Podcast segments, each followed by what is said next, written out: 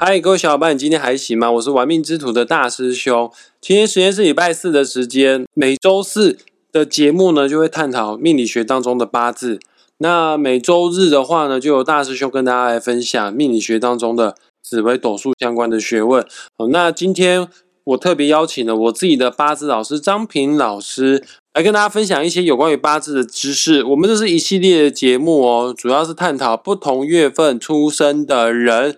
他有什么需要特别去注意的地方？哈啊，什么样命格的人适合适合出生在该月份？哈，一系列我们已经从农历一月、二月、三月、四月，现在我们来讨论的是农历十一月，也就是子月。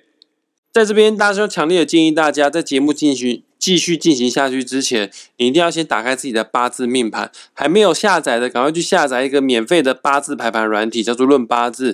下载好之后呢，输入你的出生年月日时，你就可以拥有自己的八字命盘哈。八字命盘要看哦，不会很难哦。它有分四根柱子：年柱、月柱、日柱跟时柱。那我们今天要探讨的是农历十一月份，也就是月柱的地支，如果写子。孩子的“子”这个字的话呢，哦，恭喜你，你就是今天的主角哈。通常八字排盘软体，它会用对应的颜色，用蓝色来做替代，因为子月对应的五行呢，也刚好就是水。哦，那事不宜迟啊，先邀请我的八字老师张平老师来跟大家分享子月是什么特别的月份呢？老师下午好。好，大师兄好，各位听众大家好。首先要了解哈，先人的智慧哈，他的倾向是在什么地方？还有这当初他会设定这套逻辑哈，是什么观念呢？这就像三三千多年前哈，巴比伦人在设定这个西洋十二星座的时候，他们也是依当时的天空的环境哈，去设定这个星座的图形哈。那你现在你仰望天空哈，这个星座已经有点远离了我们地球哈，其实已经不是那么的准确了。但是如果回归这个理论逻辑哦，还是要回到三千多年前的那个天象哦，包括我们的八字也是一样。我们八字在讲这个命理学的时候哦，啊，我们的华夏文化好是从中原地区发源出来的。那中原地区指的就是现在的黄河流域、河南、河北这一带哈。啊，我们都知道哈，这个皇帝哈在大败蚩尤，于是在河北建国哈。那当时建国的时候哈，啊，是以甲子年、甲子月、甲子日、甲子时作为建国的开始，也就是说是四甲子的开始啊。那因此这个子哈就代表哈特殊的意义哈。以中原建国的地区，也就是说我们中原地区发源出来这个武术哈，就要回归到中原的情境哈。不然你学习八字你就没有办法去学哈。不然你像你在赤道地区，你像这个。啊，在马来西亚的地区，像我们很多同学都是马来西亚的啊。那马来西亚一年四季的平均温度只有三十二度，他根本就没有看过下雪，根本就不晓得什么叫冷哦，因为温度都差不多，那他就无法去体会这个四季哈啊，春夏秋冬的季节的变换哦。那在中原地区的四季是非常明显的哈，也就是说在子月的时候哈，是一个非常寒冷的时间哈，啊，几乎是已经是冰天雪地的哈。所以这个子，因为它代表的就是水。你要知道，这个皇帝建国的时候，它是由子开始。那子也是我们地支的第一个开出的一个字哈，就第一第一个字就是子，它是一个开端哦。所以皇帝才会由这个四甲子日来建国，有一个承先启后，跟一个开天辟地的改革创新的一个一股力量哈。啊，皇帝那时期的建国是从冬至开始。那我们十一月哈有一个节气叫做冬至哈，那我们都知道说冬至的时候我们都要吃汤圆，没有吃那个红白汤圆。那吃了汤圆，老一辈就会说：“哎，你吃了汤圆就长了一岁哦。”啊，其实这就是在纪念哈当时哈皇帝建国的这个时间点。我们都知道哈，既然它是此次代表水哈，那水就是一种哈啊，我以前常跟同学讲过哈，什么最无情哈？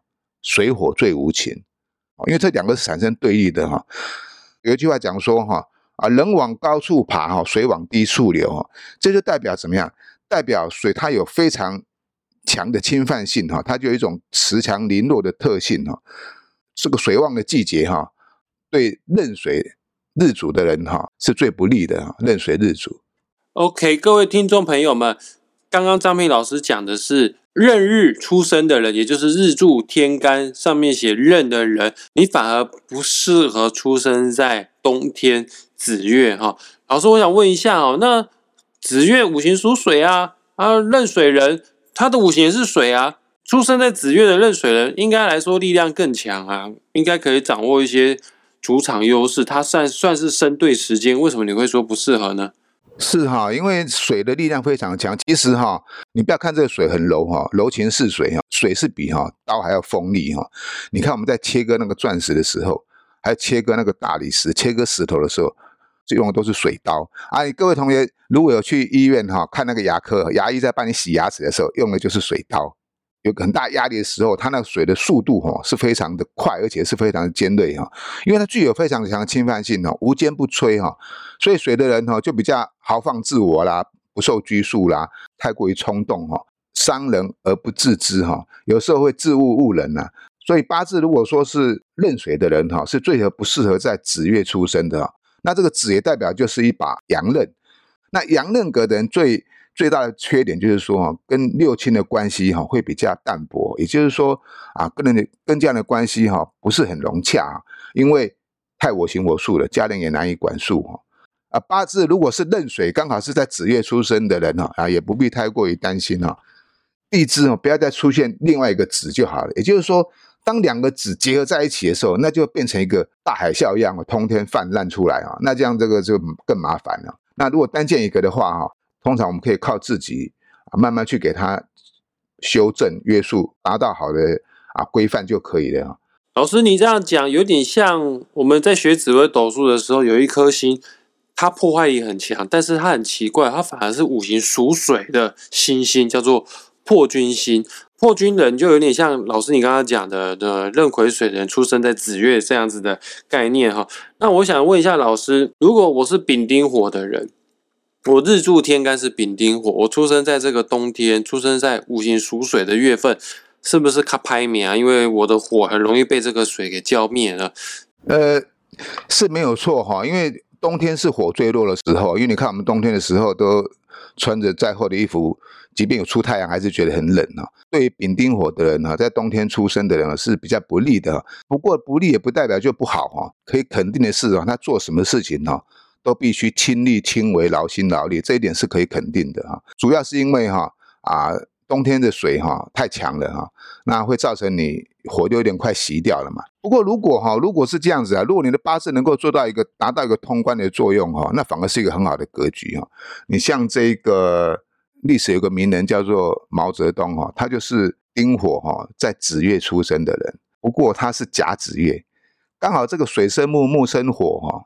他天干又透出两个癸水哈，所以他能够掌生杀大权哈，引领风骚哈，而且能够成为一方霸主哈。冬天的水对丙丁火来讲是不是很有利？但是哈也未必哈。有一句话讲哈，就刚刚大师兄所说的哈，破军跟这个水有关系哈。水它就是一种大成大败的迹象，水可载舟亦可覆舟，只要你的八字的结构不错的话哈。还是能够成就大事，只是说这个过程之中会特别辛劳而已。跟听众朋友补充一下，刚刚张平老师说毛泽东出生在甲子月，水生木，木生他的丁火，因为他是丁火日出生的。啊，水生木这个木是哪个木呢？呃，甲就是木哈，甲乙丙丁的甲，它的五行就是木啊，刚好呢，这个形成我们命理当中啊一个叫做引通之举，通关之举啊。好，那我想问一下老师，呃，那到底什么样的人比较适合出生在这种水很旺的冬天子月的人呢？其实大师兄讲的哈，又讲到一个重点了。其实真正哈适合在子月出生的人哈，其实还真正的是属水的。也就是说哈，如果你这个水哈够清澈哈。然后你又有专业技术的话，你反而会成就大事，因为他刚刚讲过，它是一个大成大败的东西嘛。日主是壬水跟癸水都一样哈。你出生在冬天的人，只要你能够豪放不拘的心态哦，给他约束住哈，然后能够专一的话哈，啊，当然自然就能够成就大事哈。因为你这个有不服输哈、不低头的特质哈。成功的人哈，毕竟都是有故事的哈，越有故事的人越容易成功。老师，你刚刚讲一个关键字，这个壬癸水日的人出生在子月，呃，如果要成功的话，必须这个水是清澈的水。我是这样想的，如果错误的话，帮我纠正一下哈。他的八字不希望有任何五行属土的天干或地支，是不是？像五行属土的地支有辰戌丑未，五行属土的天干有戊土跟己土，呃，是不是五行属水的人最好不要碰到土呢？哎，是的，大师兄讲到一个重点哈，如果是在子月出生的哈，就是说包括亥月也是一样哈，最不适合哈日柱天干是戊日跟己日出生的人，因为冬天哈在在这个大自然环境里面，它是一个天寒地冻，是一个结冰的状态哈，就是土跟水混合在一起。你看现在那个西伯利亚以前都是那个万年的冻土哈，在最近这个气候软化之后就开始瓦解哈。那很多那些房子哈，他们以前的地基都掏空下来，都陷下去了。那你如果想想看，你如果说啊，你家里拿一盆水哈，你如果丢一把泥土下去，这个水是不是浊掉了？所以说。戊日跟己日出生在子月的人哈，他有一个最大的败笔就是哈贪财。那贪财有两种状况啊，有一种状况的贪财叫做吝啬，他对外人就是很苛刻，对自己也是非常的节俭。那当然他可能对他老婆非常的好，对他家人非常的照顾啊，需要的消费他都一定会付出。可是就对自己跟对外人非常苛刻，所以这种人啊，在人际关系上哈啊就会处于比较。不广泛的作用，那你知道哈？以现在的企业来讲哈，你任何一个企业没有说不花钱的，包括台积电做到全世界最大的晶圆代工厂啊，他都欠欠银行哈一屁股债啊，都上兆的钱了啊。不过人家赚的钱更多了啊，所以就是说，你如果没有钱，你就做不了大事。所以说，戊日的人非常贪财啊。那这种人出生在这子月的时候哈，他只能成就很小的一个格局，就是他的格局放不大。那不过最起码能够照顾家庭也是好事啊。那另外讲个贪财的，指的就是己土的人。那己土的人为什么会贪财啊？因为我刚刚讲过哦，你一盆水，你把它丢一把泥土下去，它这个土就散掉了。也就是说，这种人的贪财哦，是属于哈贪婪的贪财啊。因为这个子月又代表的是偏财啊，急于想要赚快钱，投资心态非常的重。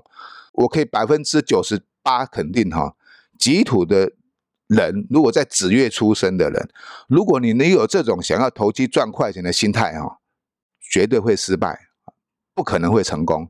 因为想想看，水是可以把你的土给冲垮的。所以说啊，如果是己土人，自己这个理财观念要特别注意啊，不能够求快，不能够求贪。老师，那我再请问一下，关于子月出生的人，你还有什么需要跟我们听众朋友做补充的吗？刚刚讲过这个戊己土的缺点那么多，对不对？一个是啊吝啬的，一个是贪婪啊。但是如果反过来讲哈，如果你是女生的话哈，你是戊日或者是己日出生的女生，而且是出生在子月的话，如果你的八字有出现正官星的话哈，那要恭喜你哦，你可能会嫁一个有钱的老公，你的老公会非常非常的有 money 哦。婚姻是这样子的哈。还是要有协调性的哈，那你知道哈，有钱的老公都比较花心的哈。不过你也是要多协调。不过就来讲是，你是遇到一个很 nice 的老公啊。了解，不管你是在甲乙丙丁戊己庚辛癸日出生的人，你只要出生在子月的话呢，其实它都代表不同的意象哦。啊，八字不是只有两个字而已，不是说你从什么日子出生在哪个月而已。八字总共有八个字，呃，年柱也有它的天干地支。月柱也有天干地支，连日柱也有天干地支，时柱也有天干地支。只是我们这一系列节目是大方向跟大家探讨什么样日子出生在哪个月所造成的影响。其实不是月份而已啊，年呐，或者是日期啊，好，还有这个时间呐，都对我们来说都是息息相关的哈。那你想要更深入、更了解自己的八字、了解自己的命运的话呢，与其花钱找我们算命，我是更建议大家不如。自己来学习算命，来学习命理。去算命只是知道，但是去学命理的话是悟道。我很常跟我自己的学生讲，知道跟悟道中间其实还有很长的一段距离呢。那刚好张平老师的新班在六月份即将开跑了。如果有兴趣当大师兄学弟，想要学习八字的话呢，本集节目下方也会附上张平老师的联系联系网址。